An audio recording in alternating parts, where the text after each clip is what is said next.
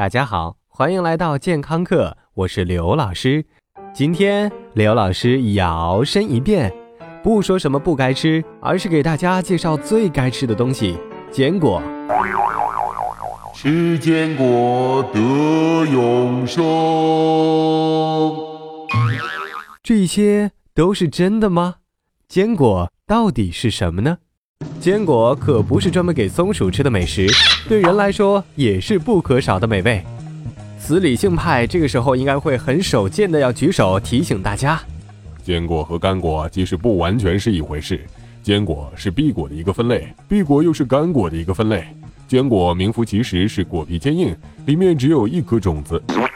但是刘老师想说，这些吃下去都是好东西，干果、坚果一家亲。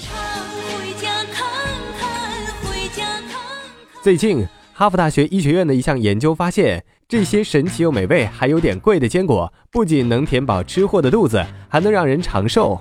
米国的这几位科学家和医生几乎耗尽半生精力，对七万六千四百六十四位女性和四万两千四百九十八位男性吃坚果的习惯做了跟踪调查。他们惊讶地发现，那些经常吃坚果的人，患癌症、心脏病和呼吸系统疾病的比率要低很多。你也许还不够吃惊。因为这里没有具体数字，别担心，具体数据来了。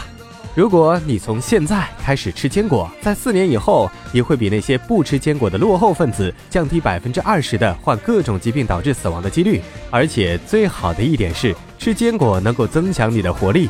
如果你是重度拖延症患者，说不定吃坚果还有一定治愈系的效果。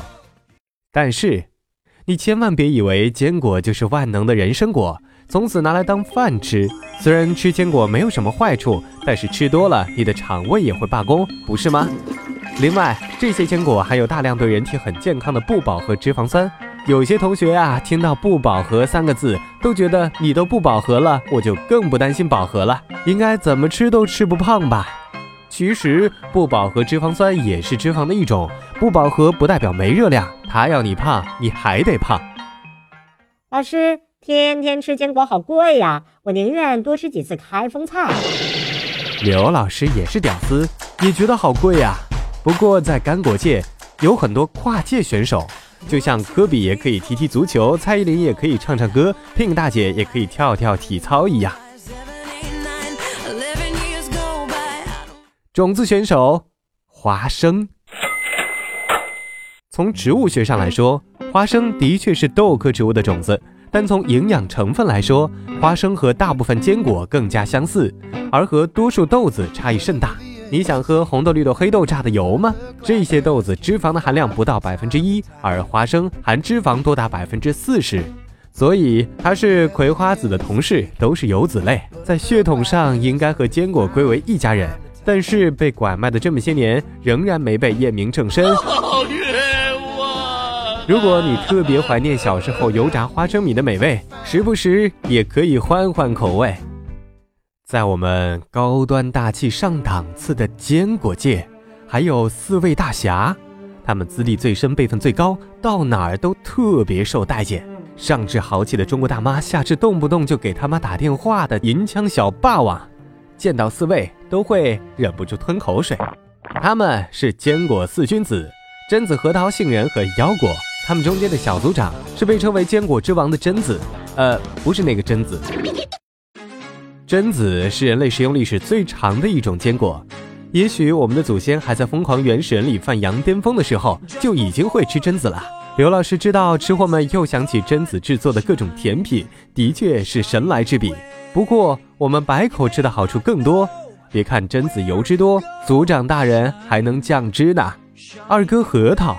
核桃长得颇有几分像大脑，因此用以形补形的方法套用，核桃一定补脑。虽然大部分以形补形不太靠谱，比如各种神鞭，但是核桃里的卵磷脂的确对大脑有保健的作用。三哥杏仁，这里的杏仁并不是安陵容吃到挂掉的苦杏仁，而是中国杏仁。杏仁也是四君子里唯一在中医看来性寒的家伙，所以非常适合在秋冬季节吃。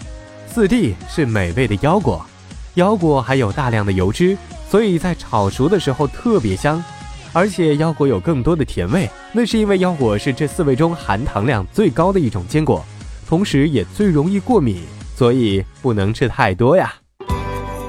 寒冷的冬天马上就要到了，又到了宅男剩女们窝在家里吃零食的美食节了。不过今年把薯片换回更健康的坚果吧。感谢收听，回见。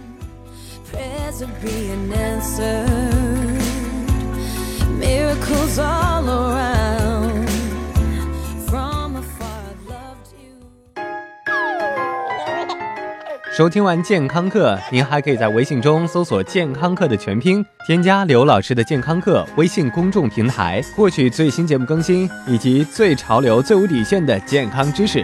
回见。